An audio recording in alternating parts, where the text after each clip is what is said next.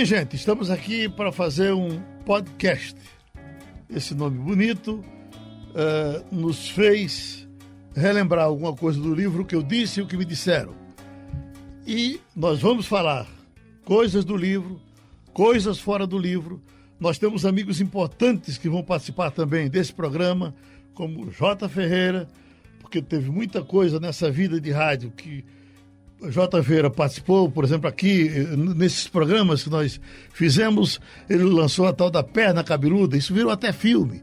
Isso surgiu desses programas que nós fizemos e nós vamos falar de tudo isso aqui. E quando faltar alguma coisa, Ciro Bezerra me ajuda, porque ele é parte da minha memória.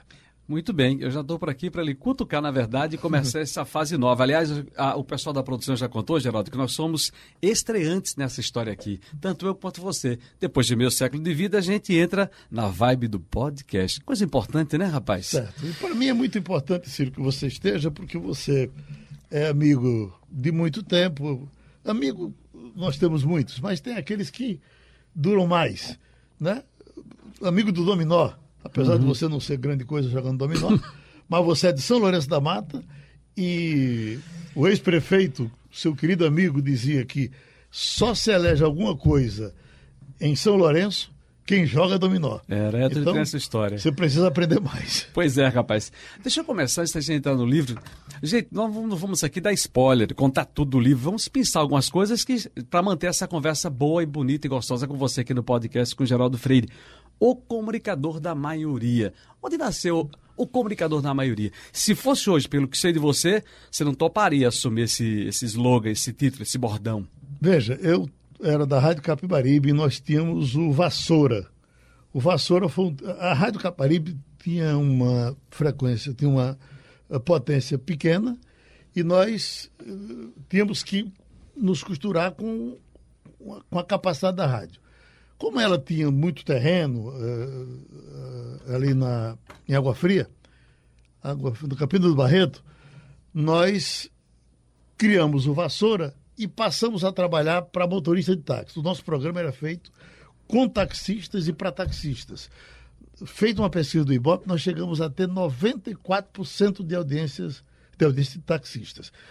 Os táxis eram muito fortes naquele tempo. O motorista de táxi era um homem de classe média. Houve um tempo que o cara tinha um carro, parava na porta de casa, podia ir, podia voltar, podia ganhar dinheiro.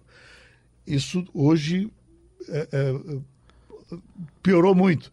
Mas nesse tempo o taxista era um homem bem aquinhoado. E é, nós tínhamos o nosso pátio, como tinha muito motorista participando, o, um certo dia chegou Gia, que depois desarnou tanto nesse ambiente ele era torcedor do esporte, que chegou a trabalhar aqui na Rádio Jornal. Dalvison Nogueira. Davi, Dalvison Nogueira, é, como repórter de futebol. E Gia, quando chegou, quando chegava aqui, via todos aqueles táxis parados lá no pátio, dizia: Geraldo, rapaz, tu és o da maioria. Geraldo, tu és o da maioria. Aí Cervantes, que era um publicitário, que trabalhava com a gente, disse: Geraldo, você vai ser o comunicador da maioria. E aí começou a fazer as vinhetas e elas foram dando certo. Hoje, eh, recentemente, eu até te contei, quando eu vim aqui, eh, ali, que encontrei uma blitz. Aí, quando o policial chegou perto de mim, eu teria o documento, mostrei para ele. Como sempre, sempre tenho medo, sempre que encosta um policial junto de mim, eu fico preocupado em me explicar para ele. Aí eu todo documentado, todo certinho, mas vai ver que tem um bicho daquele vencido. Aí ele eh, pegou a, a, a minha carteira do, da, do rádio, aí entreguei para ele, ele pediu a carteira de habilitação, eu mostrei, aí ele disse, Geraldo Freire, o comunicador da maioria. Eu digo, pronto, eu, é, aqui eu estou livre, eu estou solto. Mas eu contei para você que nós tivemos, temos um amigo muito querido chamado Walter Spencer, grande narrador de futebol, vivo aí para quem quiser ver, e Spencer, na, na época forte dele, como comunicador da Rádio Jornal, como narrador de futebol, foi.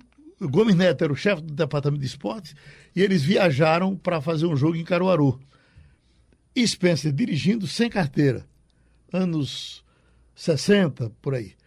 E sempre foi muito chato esse posto ali da, do Moreno. Sim.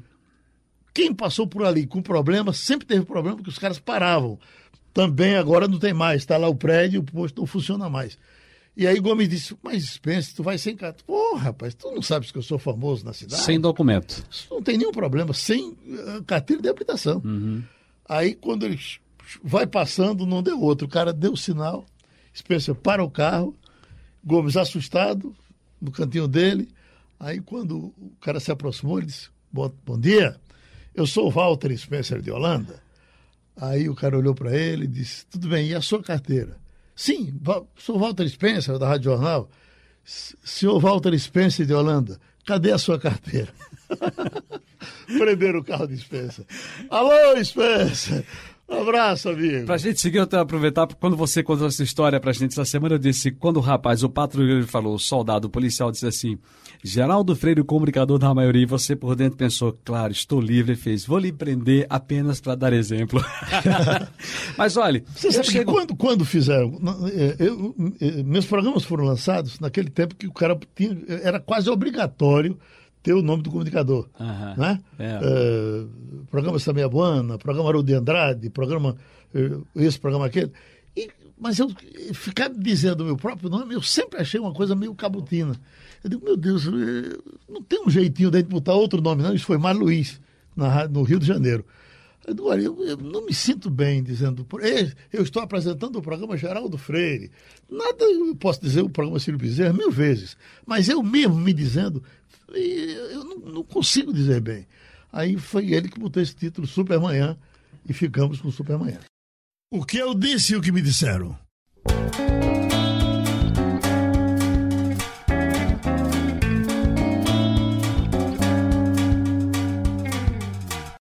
Comunicação. Comunicar é falar pouco. Quem fala muito é cascateiro. Disse um sábio comunicador. As palavras curtas são ótimas. As palavras curtas e fáceis são maravilhosas.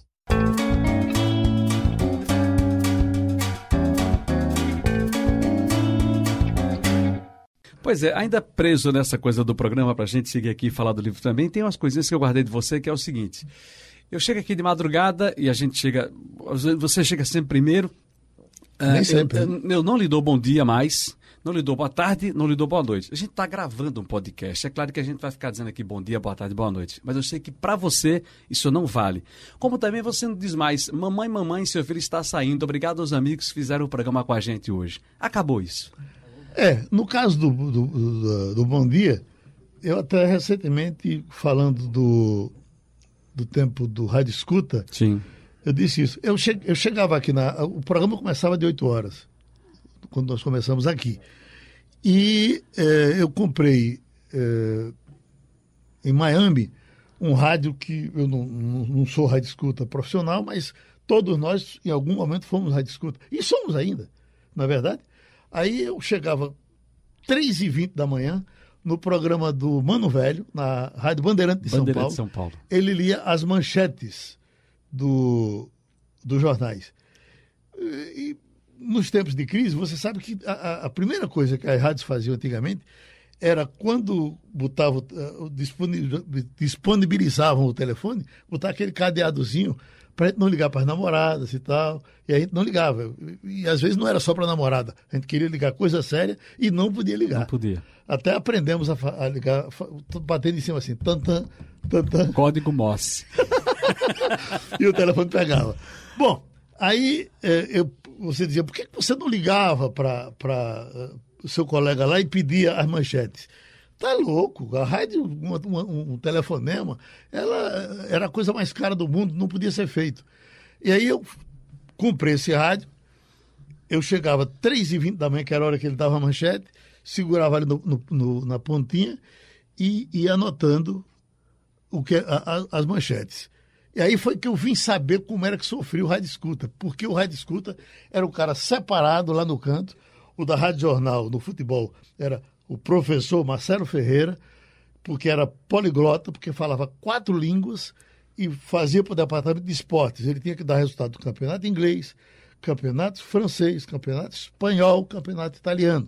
Ele falava essas quatro línguas e por isso foi escolhido e, ah, também coincidentemente, tinha uma voz muito bonita, bem grave, naqueles tempos de voz bonita no rádio, de voz grave. Se não fosse grave, o mundo se acabava. E eh, eu passei a sentir o problema desse pessoal. Se alguém chegasse para mim e dissesse, Geraldo, estragava a minha manchetezinha que eu estava pegando. E aí eu fui seguindo. Depois também foi uma orientação de Mário Luiz. Ele dizia, olha, Geraldo, você não tem voz bonita, você tem voz de camelô, você tem voz feia. Então, ah, ah, você tem que falar pouco. Vê como eu estou falando muito aqui agora, mesmo como vai ser. Você tem que falar pouco e, e tem que ser. eh, tem que ser, como era que ele dizia? Ah, velocidade. Você tem que trabalhar com velocidade. Porque o rádio é o seguinte: o rádio só funciona se quando você escuta uma programação de rádio em qualquer lugar do mundo, você deve notar se ela é feita um novelinho assim. Trrr, se ela for, ela é primeiro lugar de audiência, ou segundo, ou terceiro. Se ela não for, ela está lá na rabeira. O rádio quadrado não funciona. Então, pro, pro- ele dizia, para o rádio ficar redondo, o seu, você não tem charme para ficar dizendo bom dia, alô queridinha, alô mocinha. Faça o pé no bucho, mão na cara. É isso que eu faço. E mamãe, seu filho está saindo? Mamãe, minha mãe morreu. Minha mãe morreu com 30 anos. Eu fiquei com, com 5. Estou cansado de dizer isso. E tem uma coisa, Ciro, que eu achava, nunca disse isso no ar. Eu tinha uma sensação de que eu sentava, por exemplo, no carro e mamãe sentava de lado. E estava sempre lá. Eu, quando fugi de Pesqueira para cá, nove anos, eu não tinha dúvida no trem que eu estava ali e mamãe estava ali. E foi assim. E cheguei no rádio, eh, encontrei essa coisa mais leve de me despedir de mamãe, porque também achava que ela estava ali. Eu, eh, mamãe não tem o que fazer, não. Ficava comigo o tempo todo. E aí depois eu digo, puxa vida, não sei se alguém disse, Geraldo, isso é demagogia. E aí eu achei que parei de dizer, mamãe, seu filho está saindo, abraçando os amigos, trabalharam com a gente, a sua de hoje. Lembro tudo Parei. isso. A mamãe não reclamou. Se ela reclamar, eu volto. Se tu desejas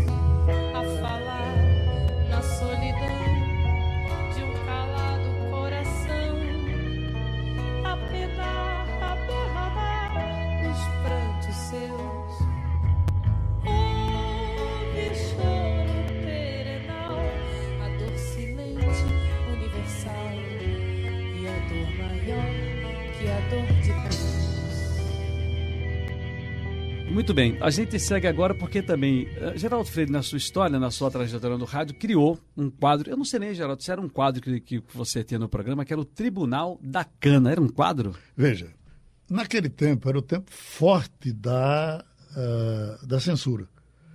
E o que é que a gente fazia? Para falasse de política, dava problema. Aí a gente se liberava para falar de sacanagem. E você, esse programa teve uma audiência enorme na Rádio Repórter, também uma rádio precária, né? primeira da faixa, eh, funcionou por muito tempo na bomba do Emetério, no transmissor, eh, potência baixa, e a censura caindo em cima. Fizemos esse programa, já, já era super manhã naquele tempo. Começava de 4 horas da madrugada. Tu sabe de uma coisa até, Ciro? Depois tu me lembra de novo que a gente vai esquecendo. Eu, eu trabalho, eu pego às 4 horas da madrugada a vida inteira e eu nunca cheguei é, 4 e 5, 4 e 10. Eu, é o contrário, eu sempre cheguei uma hora antes tal. em qualquer horário que eu fiz na vida, eu até por incompetência, porque eu quero chegar com o tempo, de eu brincar um pouco com as pessoas, de eu uh, me assenhorar do ambiente. E se eu chegar direto para entrar no ar, eu uh, me atrapalho. Mas é o fato de, de já a, a caminho da saída, eu ter trabalhado esse tempo todinho, sem nunca ter me atrasado, sem pegando sempre no horário precário. Qual horário das quatro horas da manhã? Não é brincadeira. Né? Eu, eu gostaria de ter um troféu quando eu saísse. Você vai me dar esse troféu. Vamos pensar nisso. troféu de quatro ou das quatro? Não, você vai me dar um troféu. você vai me dar o um troféu de alguém que nunca se atrasou. Nunca se atrasou. Eu nunca me atrasei. O que eu disse e o que me disseram?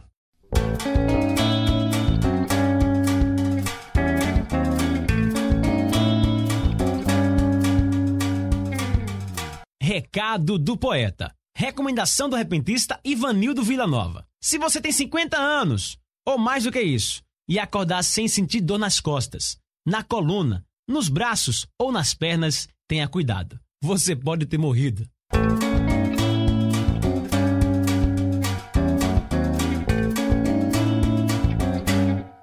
Pois é, eu aproveito para contar uma história que a gente está nesse horário aqui na Rádio Jornal, às quatro da manhã, e certa vez eu perdi a hora mesmo. E eu sei que você ligou.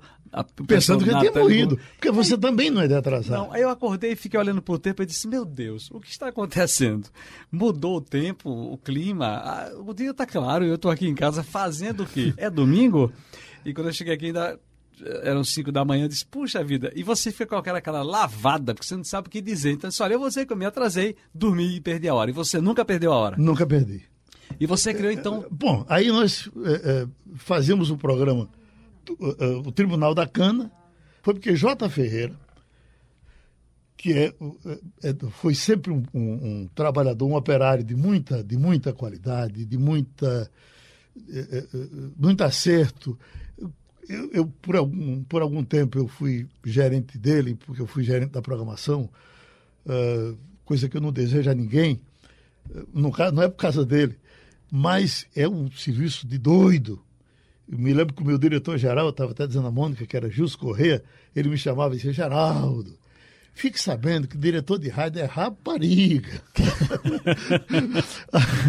aí eu dizia, mas seu Gilson. E aí Ferreira é, é, quando faltava um, Abel, você lembra de Abel, né? Sim, Abel Lima. Falt, às vezes atrasava. Aí, rapaz, o que foi que aconteceu contigo? Se eu adoeci, rapaz, por que J. Ferreira não adoece? Ferreira era o meu é, é, era o meu exemplo de, de, uhum. de pontualidade, de, de, fazer tudo. É por isso que ficou rico. J. Ferreira pegava é, lá no HR, ele chegava de quatro horas, e ele pegava uh, aquelas pessoas que frequentavam, que moravam debaixo da rampa. E ele conseguiu pegar um camarada chamado Marreco, que era ótimo disso. Ele tinha uma voz diferente, ele não era burro, ele é, é, tocava violão, mas levou uma gaia e foi morar debaixo da rampa do Hospital da Restauração. É, é, e deu tanto certo, tão certo, falando lá com o J. Ferreira na, na, na no HR, que eu digo, nós vamos trazer ele para cá. Trazer ele para o estúdio. E aí, trazer como? Por exemplo, a gente dava um prêmio a quem chegasse com uma régua. Aí, por exemplo, lançamento do disco de Roberto Carlos. Aí eu dizia, atenção, motorista de táxi. Quem primeiro chegar aqui, quem chegar aqui com o professor J. Marreco, já botava o professor J. Marreco, porque ele era amigo de J. Ferreira, vai ganhar o novo LP de Roberto Carlos. Os taxistas, que eram uma fila enorme ali debaixo do, do, da, do, da rampa, do, perto da rampa do, do HR, partiam para Marreco, Marreco dormindo, bêbado. Aí ele chegava sangrando, rapaz. Porque os caras dividiam ele um e outro, e quem ganhava trazia o Marreco. E o Marreco vinha, sentava lá perto do microfone, puto da vida, entendeu? e a gente eh, ficava eh, zonando. J. Ferreira, de braços abertos para você. Fala, Jotinha, participe aqui conosco desse podcast. Você tem uma história marcante também nesse quadro Tribunal da Cana, meu amigo. Ah, é verdade. Quais eram é os outros? Tribunal da Cana. Quais eram os outros componentes? Quais eram os outros componentes do Tribunal da Cana, Ferreira? Diga aí, para testar a sua memória. Ah, o principal, o líder, né? Marreco, né? Mas tinha eh, Pipoquinha, tinha Dadi, tinha Exu Cultura, eh, deixa eu ver mais. Tinha o fotógrafo, Olha, é- o Lambi Lambi.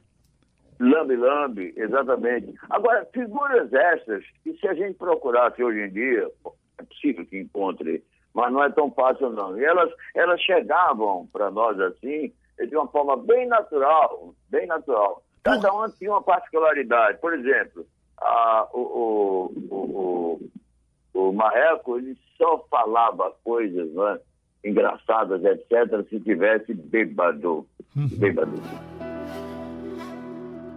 Se quiser fumar, eu fumo. Se quiser beber, eu bebo. Não interessa a ninguém.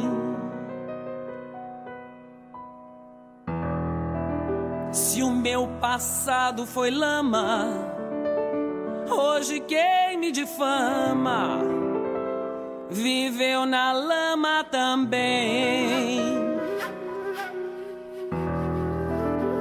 comendo a mesma comida, bebendo a mesma bebida e respirando o mesmo ar. E hoje, por ciúme ou por despeito, acha-se com o direito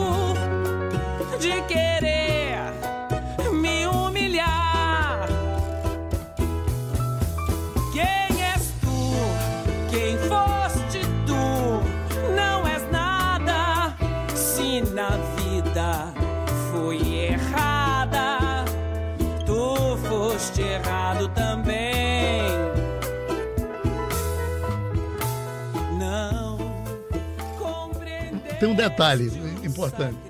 Eu era doido para dar um aumento a J. Ferreira e, e não conseguia dar um aumento a J. Ferreira porque eh, seu Gilson segurava. Eu digo, mas seu Gilson. Aí você vai se lembrar disso. Foi, foi quando o Ralf me chamou para a Rádio Olinda e, para eu voltar para a Rádio Olinda. Ralf era o diretor-geral. Aí eu digo, olha, Ferreira, você agora vai ter um aumento. Porque eu tenho certeza que quem vai me, su- eh, ficar no meu lugar aqui é você. E eu vou para a Rádio Olinda e certamente seu Gilson vai lhe dar um aumento. Eu nem sei, eu nunca te perguntei, tu tivesse aumento para entrar no horário depois que eu saí? Nada. não, tive não. Meu Deus. Mas veja, Não, tive não. veja, É. a- a- aí a- a- ficou a disputa entre eu e Ferreira para ver quem levava o marreco. Se o marreco ficava com o J. Ferreira, eu levava o marreco para a Rádio Olinda. Eu comecei a levar o marreco para a Rádio Olinda e eh, Ralf preocupado, porque Dom Helder era o chefe. E Dom Helder, quando tinha 100 pessoas na frente, era um doce, mas Dom Helder, frente a frente, ele, ele e eu, ele e um só, era um leão. Aí eu, eu eh, pegava o marreco e no dia que o doutor- do Dom Helder ia gravar um olhar sobre a cidade, que era uma coisa maravilhosa, que era colocada no ar aí pelas 6 horas da manhã na Rádio Olinda, no dia que ele ia gravar o programa, eu pegava o marreco, trancava o marreco do banheiro das mulheres, porque lá Dom Helder não ia. É, Aí ficava o marreco meu, onde eu botasse ele ficava. Eu trancava ele lá, trrr, ficava com a chave do Helder, gravava o programa dele todinho. E J. Ferreira, que, que é safado, como não conseguiu levar o Marreco, o Marreco preferiu ficar comigo, J. Ferreira ia no- debaixo da rampa e gravava o Marreco no gravador. E o Marreco ficava comigo na Rádio Olinda e com o J. Ferreira gravado na Rádio Repórter. Te lembra disso, né, macho? Lembro. é. Essa era a única forma que, a gente, que eu encontrei para poder tentar vencer a- a- a- esse trovão de audiência que tinha ido lá para outra emissora. Agora, Mas, Ferreira- pronto, eu gravava. Ferreira, eu tenho, tem no, eu, não sei, eu não sei se deu para botar isso no livro, mas a, a preocupação enorme de Ralph. A rádio era a rádio católica, a rádio era a rádio de Dom Helder. Ela não podia. eh, eh, Essas músicas que nós tocávamos na Rádio Repórter, não, não dá nem para nem pensar. Eu, a única forma de, de, de fazer sacanagem na Rádio Olinda foi que eu encontrei uma música que era GTM. GTM. E a mulher fazia assim. Ah, GTM.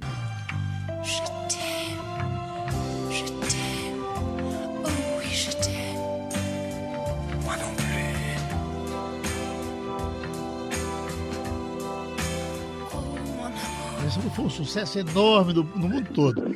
E a, a, a freira chegava para mim, freira, uma freira bonita que se metia lá nas coisas, e dizia: Olha, tem uma música que toca aí, e eu doido que a freira gemesse na minha frente. Eu digo: Mas, mas irmã, e qual é a música? Eu digo: Olha, que tem uma mulher gemendo. Eu digo: Mas como é que ge- gemendo como? e nada da freira fazer. Ah? Olha, deixa eu aproveitar vocês dois aqui para o seguinte, olha. Deixa, deixa, pra, pra não, pra não ser só- Ah, sim. Juro que não atrapalho mais. Aí, como era que nós vamos lançar Marreco? Não, não, não, Ralf. Vamos, temos uma ideia. O Marreco vai passar a dar receitas de comida. Receita de comida. O Marreco foi pedreiro, ele sabe como é que faz carne de charque. Atenção, dona de casa, o professor J. Marreco vai dar eh, lições de comida.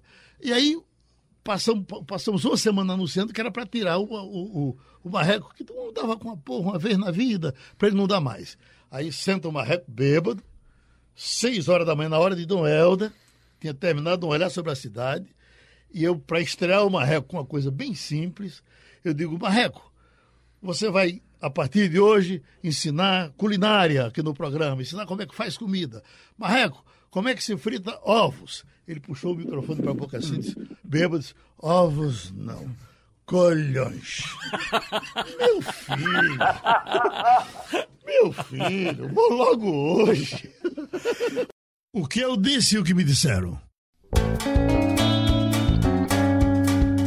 O que eu disse? Aqui o palavrão tem vez. Sempre entendi a tradicional pornografia como uma forma de tornar as coisas definitivas. Por exemplo, um vá se fuder. Não tem retorno. O camarada indo ou não indo vai ficar se lembrando como tivesse uma luzinha acendendo e apagando na cabeça até o dia do juízo final. O meu linguajar pesado, sempre usado sem medo e sem ódio nos programas que apresentei no rádio, mesmo tendo me custado muito aborrecimento, nunca teve objetivo de ofender. E por isso, transformou-se simplesmente no meu jeito de falar.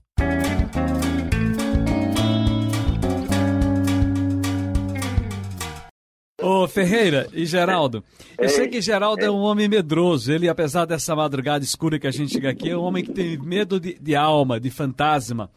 E você tem uma coisa marcante que é a perna cabeluda, que está no livro também. Então, para a gente eh, traçar essa conversa do Tribunal da Cana, rolou aí também a perna cabeluda, Jota? Olha, eu, bem, essa, essa história de perna cabeluda, eh, porque assim de manhã a, a gente tinha que encontrar uma saída para resolver as paradas. Como qualquer programa, eh, eh, existem as dificuldades que surgem no momento. Uma delas foi, eh, Geraldo, já ter eh, eh, limpado o jornal, como a gente costumava dizer. Eu já, já, eu já li tudo que você possa imaginar, de todos os jornais que ele recebia. Ele pegava os jornais de madrugada na banca do gasolina, aquele negócio todo. Eu não tinha mais nada para ler. Chegou uma hora assim que ele ligou para mim e disse, "Ô, Ferreira, digo, oi, rapaz, tem uma coisinha aí não. Rapaz, não tem não, que eu, eu já raspo os livros aqui, não tem mais nada. Gente- naquela época eu fazia também a, a, a- transição da, da- do, do, do- do noticiário do, como é que se diz, do necrotério, né? Termina a perna cabeluda, que o necrotério merece um capítulo à parte. Ah, Ah, é, então tá bom. A perna cabeluda é exatamente isso, né? De repente, a, a- a gente, eu tive que inventar uma história e aí eu contei uma coisa muito boba. Não tinha nada de repercussão. Que o camarada levou uns paus, uma mulher ele teria levado uns paus lá na, na, na zona, perdendo, e pronto, chegou todo quebrado, toda quebrada no HR, e quando perguntaram, ela disse, tinha sido a perna cabeluda. Não, de perna cabeluda, não foi a, era perna cabeluda. Uma figura que tinha esse apelido de perna cabeluda. Foi somente isso. Dois ou três dias depois, aí vai Cobrinha, que era o comissário de polícia lá. Aí eu, nessa época, eu ficava sob a rampa do HR, porque não tinha lugar para ficar. E aí ele gritou, aí eu saí correndo já com eh, eu tinha não sei quantos metros de cabo de microfone, eu saí correndo lá para a portaria do, do, do, do hospital, e lá a informação que era que tinha uma pessoa, estava lá, uma, uma mulher realmente lá sobre uma maca. Olha, Ciro, Geraldo, era sangue que só porra. Meu Deus, pergunta ela. Aí o comissário ignorante só bexiga. Pergunta ela que foi isso aí. O que foi que aconteceu, minha filha? Ela disse, "Dona cabeluda. Aí eu corri e comecei a beijar para Geraldo. Abanildo, Abanildo, Abanildo, bota no ar, bota no ar. Eu sei que a Abanildo foi lá e botou no ar, coisa e tal. Quando eu contei a história, aí Geraldo deu uma gargalhada. Ah, não acredito. Eu não acredito! Não acredito, eu digo, pois não acredite. Bom, enfim, pronto.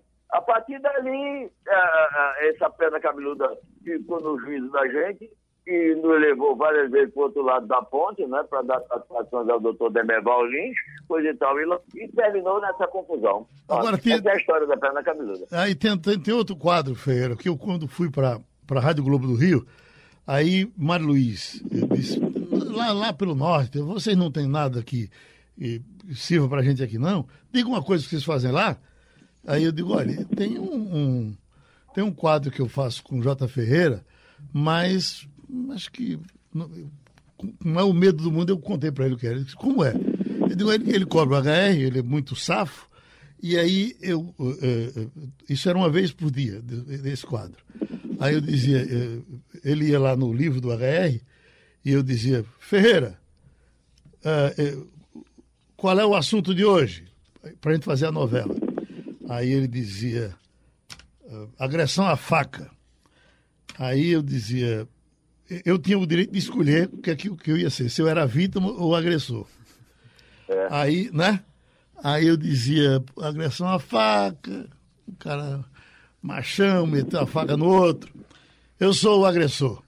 Ele dizia, você então é o homossexual da Rua da Guia, que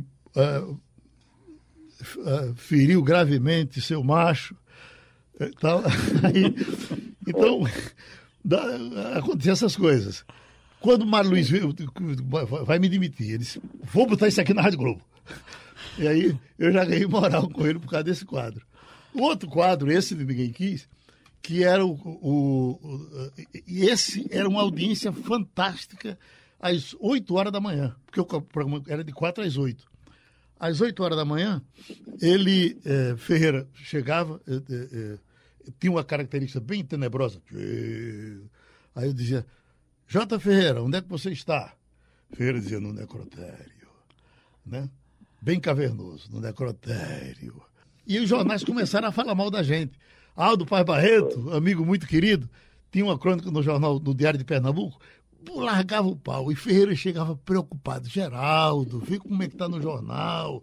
A gente vai terminar sendo preso. Não, Ferreira, é porque eles estão ouvindo, rapaz. Vê se eles falam da Rádio Capibaribe. Eles estão falando disso, porque eles... deixa falar, vamos em frente, está dando certo. E, na verdade, foi um primeiro lugar maravilhoso que nós tivemos fazendo essas besteiras. Pena que não tenha nada disso gravado. J. Ferreira, querido, muito obrigado por participar aqui desse primeiro podcast com Geraldo Freire, o comunicador da maioria, agora também na onda do podcast, nos aplicativos, na internet. Querido, muito obrigado, hein, Jota? Grande abraço para você, ô, ô, ô, Ciro. Fico feliz sabendo que você se recuperou. Geraldo também. Vamos tocar, vamos contar um pouco das nossas histórias, quando você quiser. Um grande abraço a todo mundo aí. Tchau, tchau, tchau. Certo, eu estou devendo a Ferreira, é a live que ele quer que faça. Live. E Ferreira tem uma história espetacular. Eu, já combinamos, ele vai ter o livro de J. Ferreira, eu já dei o título dele, Eu Sou Assim. Porque Ferreira, Ferreira fazia sucesso com tudo que ele, que ele jogava na praça. E, e- e essa música Eu Sou Assim é horror- horrorosazinha, mas ela pipocou em todo canto. Acho que ainda hoje as pessoas sabem cantar Eu Sou Assim. Eu sou, eu sou assim. Muito né? bom. Então, ele- o livro de Feira se chamará Eu Sou Assim. Né? Eu, Feira me convidava e dizia, Geraldo, vai comigo em São Lourenço da Mata, e que eu vou, eu vou apresentar lá num circo. Alain Kazan? Aí eu dizia, mas às vezes até circos grandes. Aí eu dizia, mas rapaz, aí eu ia com ele. Era impressionante. Derrubavam o circo quando o J. Feira chegava.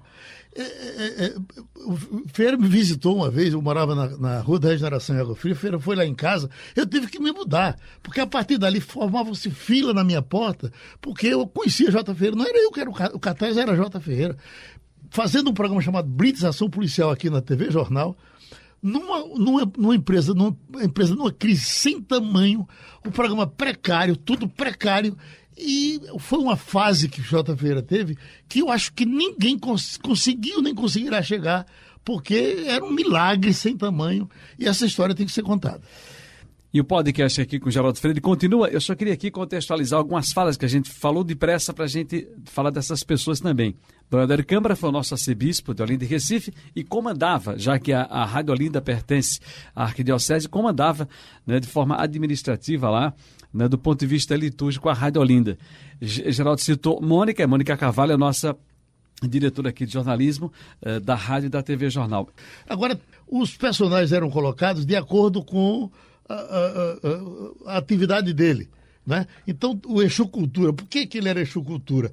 Porque ele era um, um- um sujo, ele- todo grudento, ele andava com um, um saco de estopa nas costas e ele não tolerava a cultura jogada fora, um livro jogado fora, um jornal jogado fora. Ele pegava tudo e botava no saco, entendeu? Porque ele não aguentava que aquilo fosse jogado fora. E ele sabe, eh, falava português divinamente. Nós temos os, os repórteres muito improvisados, né? gente que era da portaria, que botava para fazer reportagem no Hospital da Restauração. Ah, Não porque tinha Ferreira já, já fazendo muito bem, mas numa delegacia. E aí, para o erro não ser muito notado, eu fazia Exu Cultura, ele ficava com um apito de juiz, né? aqui sentado com o microfone, na, na frente do microfone, e o repórter entrava dando a notícia, sabe? Entrava dando a notícia. Aí ele dizia, o, o repórter desse qualquer erro de português, ele, ele apitava com o apito do juiz. Aí, por exemplo, Abel, vamos dizer que Abel dissesse aqui tal e tal, a turma são. Aí ele fazia. Aí, por que, Chucultura? Errado. A turma é, é singular. Era maravilhoso. Exu Cultura. Vamos passar o nosso podcast agora para esse nosso, esse nosso outro assunto aqui, que é exatamente o momento de falar um pouco mais do livro né, e como cheguei até aqui. Na verdade, essa parte aqui, gente, esse momento, o Geraldo Freire conversa com a gente agora, é, a infância dele. Vamos, falar, vamos tratar de um primeiro episódio. Da sua infância em pesqueira, de como, aliás, você chegou em pesqueira, na Mininote, mas você Na praticamente Meninote, não. Eu, quase eu, bebê. Eu nasci, veja, eu nasci no lugar chamado Caririaçu, uh, Ceará, uh, Juazeiro do Padre Cisco, hoje, tudo ali era Cariri, é, é o que me disseram. E eh, no dia que eu nasci, no dia que eu nasci, a minha tia eh, Zefinha, que morava em Pesqueira, tinha, papai estava desempregado, eh, chegou uma carta lá dizendo que tinha um emprego para papai na fábrica Peixe.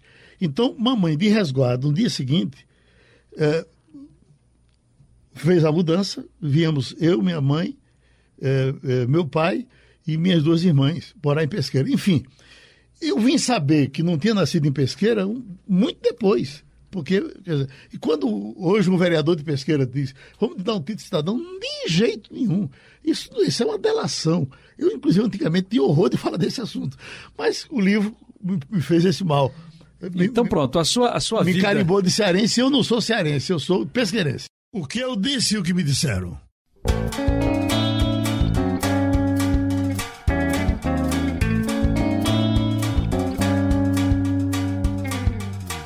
Desencontros de Gonzaga. Lá vai uma. Se o pai era Januário José dos Santos e a mãe Ana Batista de Jesus, por que o filho foi registrado como Luiz Gonzaga do Nascimento? Ele contou. Quando nasceu, em 1912, quem determinava tudo era a igreja. No batizado, o padre perguntou à madrinha, Eugênia, qual deveria ser o nome do menino? E ela, insegura, respondeu: Bem, o pai se chama Januário. Fica bom Luiz Januário? O padre: Tá bom não. Vamos completar com o do padroeiro São Luís Gonzaga. Em que dia nasceu? A madrinha. No dia de Santa Luzia. O padre concluiu. É do mesmo mês de Jesus. O nome tá pronto. Luiz Gonzaga do Nascimento.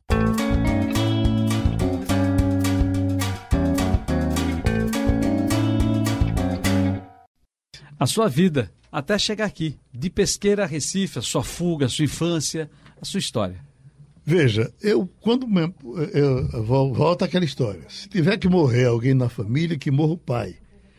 Se a mãe morrer, desorganiza tudo. Pode ser que haja alguma exceção, que existe o chamado pai-mãe, não sei o quê, mas a regra é ah, a regra é. Quando você ah, se perde a mãe, a casa quando quando ah, o verso de o verso de Sebastião Dias é um dia de juízo quando a mãe para o céu vai. A família se cobre em prantos. E o caçula diz: Ô pai, mamãe só está dormindo. Abra o caixão que ela sai. Veja, então mamãe morreu e eh, fiquei com o papai. Com cinco anos de idade, eu não sabia nem o que era. É, é, tanto que veio essa história, desse eu contei, que eu entendia que a mamãe estava dormindo, não entendia que ela estava morta. Enquanto ela estava no caixão, ela teve uma mulher de muita saúde, teve uma dor de 8 horas da manhã e morreu de 8 horas da noite do mesmo dia, gritando sem parar.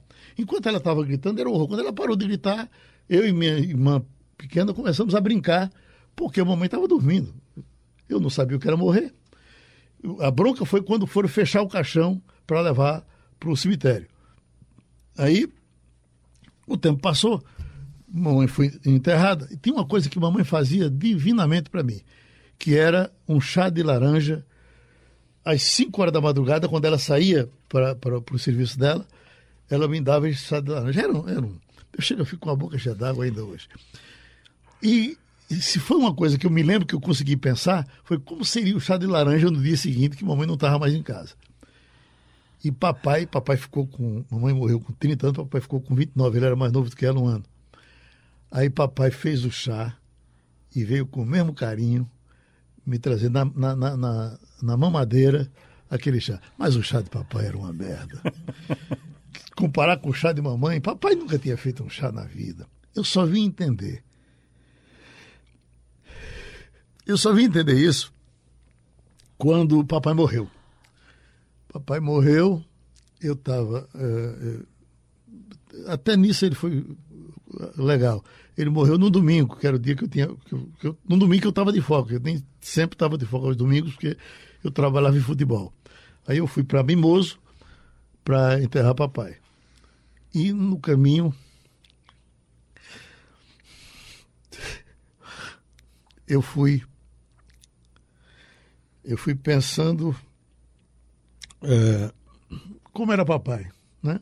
Um homem bruto, que vinha aqui na cidade, às vezes, para ir ao médico e me obrigava a ir de meia-noite e levá-lo em casa, porque ele não passava mais de uma hora aqui, além do atendimento do médico. É, e eu uh, fui pensando, papai era assim, assado, e me lembrei, imagina o sacrifício que papai fez para fazer aquele chá para mim naquela hora. Se ele não sabia fazer nada, não sabia fritar um ovo, não sabia ir na cozinha, né? E aí eu passei a reconhecer um pouco mais uh, o que era um pai. Uh, mas acho que para muita gente é assim. A mãe consegue ser presente na vida do filho por mais tempo. O pai só quando morre.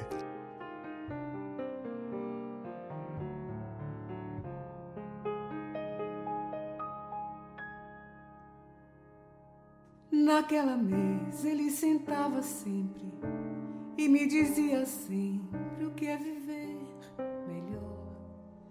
Naquela mesa ele contava histórias que hoje na memória eu guardo e sei de cor. Naquela mesa ele juntava gente e contava contente o que fez de manhã. E nos seus olhos era tanto brilho que mais que seu filho eu fiquei seu fã. Eu não sabia que. Aos nove anos você decide vir embora para Recife. Aí eu fui sair de pesqueira e fui. Papai me levou para Fundão. Aí, aí são lugares que você conhece. Uhum. Lembrar que hoje a casa mal assombrada, lá onde eu morei, nós fomos juntos, a pedra, a pedra do Satanás, lá em cima, por onde nós passamos. Lembrar que ali, Ciro, naquele tempo, não tinha. Água não tem ainda hoje, né? Mas aí já tem as cisternas, lá o nosso índio Mocotó já tem a cisterna dele, mas ali não tinha energia, né? E você sabe que menino, no, naquele tempo, com cinco, com cinco ou seis anos de idade, menino era material de limpeza, né? Tudo que acontecia era para o menino fazer, entendeu? Aí vai comprar uma caixa de fósforo da Vila de Simples. Quantos quilômetros ali? Meu quatro Deus, ou cinco? Quatro ou cinco quilômetros. né? Mas era o menino que ia fazer. Então eu fiquei com o papai lá nesse tempo. Eu, fui- eu passei dos 5 aos 9 anos, eu vivi como Juscelino Kubitschek. Eu vivi 40 anos em quadro. Né? Porque quando mamãe morreu, papai já tinha uma, uma, uma, uma- uma namorada lá. Eu já fui para, já me levou para casa dela. Né? Ficamos e eh, eu aprendi a ler com com Dona Sebastiana com facilidade até. Eh, hoje, quando você vai para lá, os meninos dizem que eu era muito inteligente. né? Se eu era, era. Se eu era, era, que deixei de ser. E aí, eh, eh, você sabe que. Você, não sei se você sabe, porque você é, é urbano, né? Você é de- de- Engenho aqui perto dentro até da certo cidade. ponto, né? Mas é, é, o grande mérito naquele tempo era aprender a ler. É, Aprender a fa- fazer conta, aprender. Porra, né? Mas aprender a ler era a cartilha, que o menino tinha uma dificuldade enorme de pegar aquela cartilha de vovô, viu, vovó. Eu não, eu pegava a cartilha, ele era. Se a professora deixasse, eu lia todinha e terminou. Não tinha mais aula. Porque eh, ha- havia, inclusive, o interesse naquele tempo de fazer que as pessoas aprendessem a ler e assinar o nome, que era para votar. Interessava muito que as pessoas votassem. Ainda hoje interessa, isso nunca passou. Bom, aí eu ah, tinha um, as pessoas achavam que eh, eu tinha me perdia se ficasse ali e tal, que eu poderia render mais com, na cidade grande. E aí eu ah, fugi, peguei a mamona do, do roçado de papai, vendi numa bodega, às seis horas da manhã, quando a bodega abriu, fui na estação do trem de Ipanema, comprei a passagem, não fiquei exposto ali, porque se eu- alguém podia ver, podia dizer a papai, eu escondi lá atrás da estação e fiquei, quando, quando o barulho do trem, eu corria para ver se era o trem que vinha para Recife. Eu tinha vindo em Recife uma vez.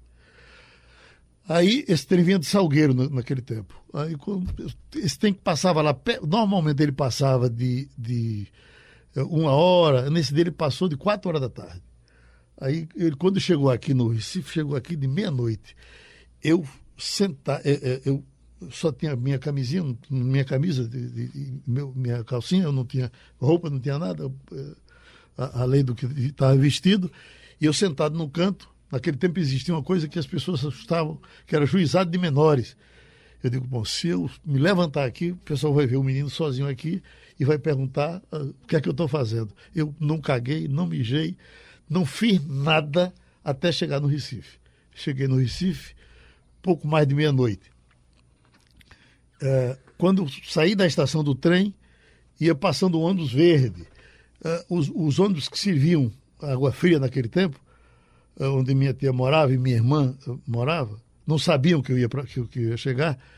É, é é um ônibus da Nápoles, é um Verdes. Quando, esse, quando vi o carro verde, eu corri e nem vi o nome. Já entrei no ônibus e fui em frente. E passou, desceu um, dois, três, desceu todo mundo. E aí o motorista disse: Meu filho, você vai para onde? Eu digo: Eu vou para Água Fria.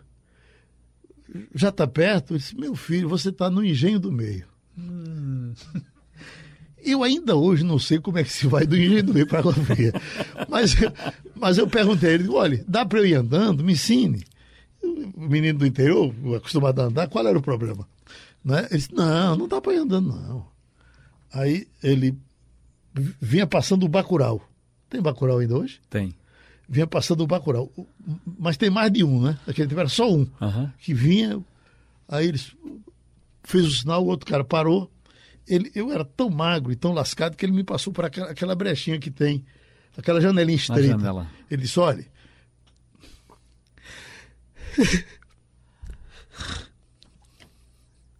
Pega esse bonequinho aqui Um bonequinho, ó. e deixe ele no ônibus de água fria. Olhe, ele vai para água fria. Cuidado que ele está perdido. Puta que pariu. Bom, aí resultado. O cara veio com todo cuidado. Me deixou no ônibus de água fria. Ele, ele foi tão cuidadoso que ele desceu do ônibus e disse: o água fria é aquele ali. eu tô lhe olhando. Vá lá e entre. Era na Rua da Guia. É, O, o, o, o, o ônibus era um empresário famoso aqui, a Mintas, era o ônibus de ah, Água Fria Via Venda Norte, era um ônibus vermelho, esse caso já. Rua da Guia no Recife Antigo. Rua da Guia no Recife Bairro Antigo. do Recife. Que eu, que eu, o, o detalhe, é, eu, já te perguntei, pergunta a todo mundo, como é que eu aprendia se eu não tinha rádio em casa? Rádio, não tinha energia onde eu morava. Como é que eu aprendia as músicas de Luiz Gonzaga?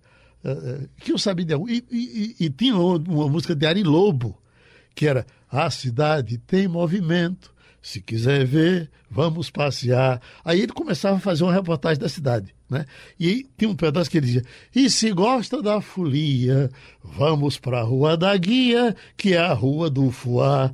Aí quando eu vi a placa lá, Rua do- da Guia, eu digo, puta que pariu, eu tô na Rua do Fuá. Aí peguei o ônibus, fui para.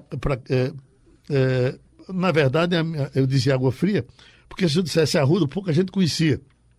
Desci em Água Fria, aí eu vim andando, cheguei às quatro horas da manhã na casa da minha tia, tia Siló, e aí quando eu bati na porta, que ela abriu, você aqui essa hora? Eu disse, eu fugi. Aí, pronto, aí fui recebido e eh, fiquei na casa de tia.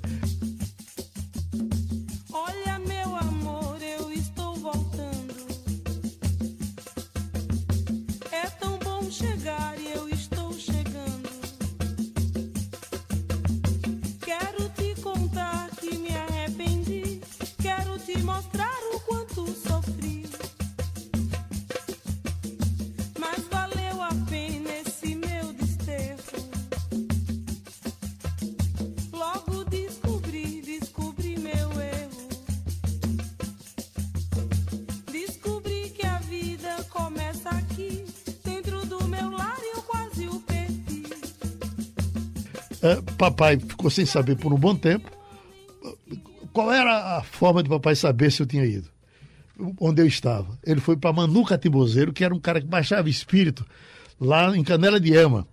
E Manu Catimbozeiro baixava Zé Pilintra, eu aprendi a música.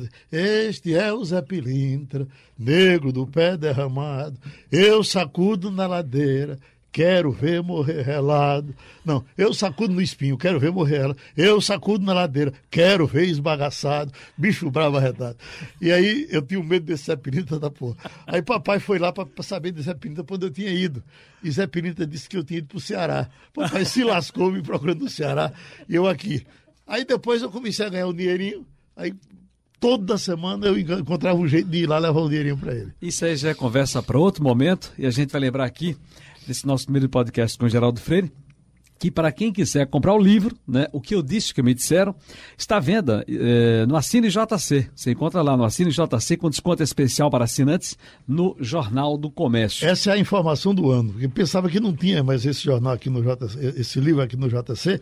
E o que mais eu recebo é, é gente que entra pelo interativo. Onde é que está para vender seu livro? Eu digo que se eu começar a dizer aqui que tem a livraria tal qual, vão. Ah, ah, de- alguém pode dizer que eu estou querendo me vender, ganhar dinheiro com o meu livro. Mas sendo no Jornal do Comércio fica muito mais fácil, até porque ele no Jornal do Comércio é desse precinho. Entendeu? É, eu vou contar aqui. É, lembrar que são dois livros em um. Eugênio Jerônimo, que qualquer dia vai participar aqui com a gente. Eugênio Jerônimo fez a parte decente do livro, tal e tal. E na parte, que tem uma parte aqui chamada Começou o Tirinete, com depoimentos de Chico Sá, com, com Moacir Franco, com Ivanildo Villanova e tal. E, e tem, algo- tem coisas até interessantes. O que eu disse e o que me disseram? Conselho: com dinheiro pode-se comprar um relógio, mas não o tempo. Com dinheiro pode-se comprar um livro, mas não o conhecimento. Com dinheiro pode-se comprar comida, mas não o apetite. Com dinheiro pode-se comprar posição, mas não respeito. Com dinheiro pode-se comprar o sangue, mas não a vida. Com dinheiro pode-se comprar remédios, mas não a saúde. Com dinheiro pode-se comprar sexo, mas não amor. Com dinheiro pode-se comprar pessoas, mas não amigos. Dinheiro não é tudo. Envie seu dinheiro agora mesmo para minha conta e seja mais feliz.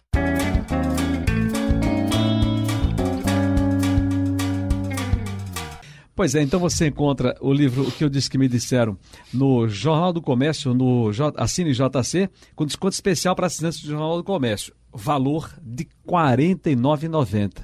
Se sair Bem. daí é 70 para onde for. Basta ligar para o telefone 3413-6100 ou acessar o site www.assinejc.com.br. E se você ainda não é assinante do JC, pode aproveitar a promoção da assinatura digital e levar o livro com desconto. A assinatura digital, que dá acesso online ao jornal e ainda ao JC Clube e a conteúdos exclusivos, custa R$ 1,90. R$ 1,90 nos três primeiros meses. E nos meses seguintes, sobe um pouquinho, tá? Fica a R$ 5,90. Portanto, fica aí a dica para você. Aí eu me lembro dessa propaganda antiga do Jornal do Comércio. Jornal do Comércio. Para saber, tem, Tem que ler. E nessa alegria a gente vai encerrando o primeiro bloco aqui dessa conversa no podcast com Geraldo Freire. Pronto, podemos ir? Vamos lá.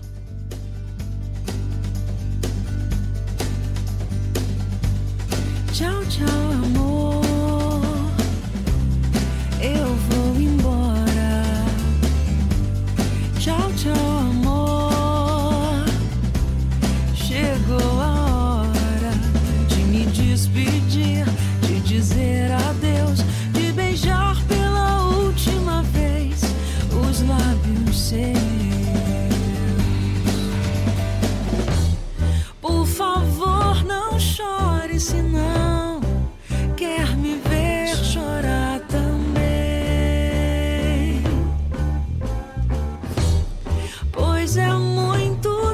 existe um adeus.